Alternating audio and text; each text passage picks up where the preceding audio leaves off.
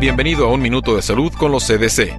Este programa es una presentación de los Centros para el Control y la Prevención de Enfermedades.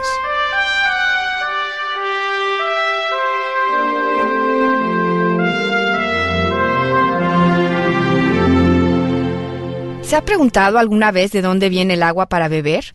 Un informe reciente de los CDC mostró que cerca de 3.000 estadounidenses se enfermaron por beber agua entre 2003 y 2004. Los gérmenes infecciosos son la causa más común de la contaminación del agua que tomamos. La bacteria Legionella, causante de enfermedades respiratorias, es la principal responsable de esta contaminación. También hay sustancias químicas que pueden contaminar el agua.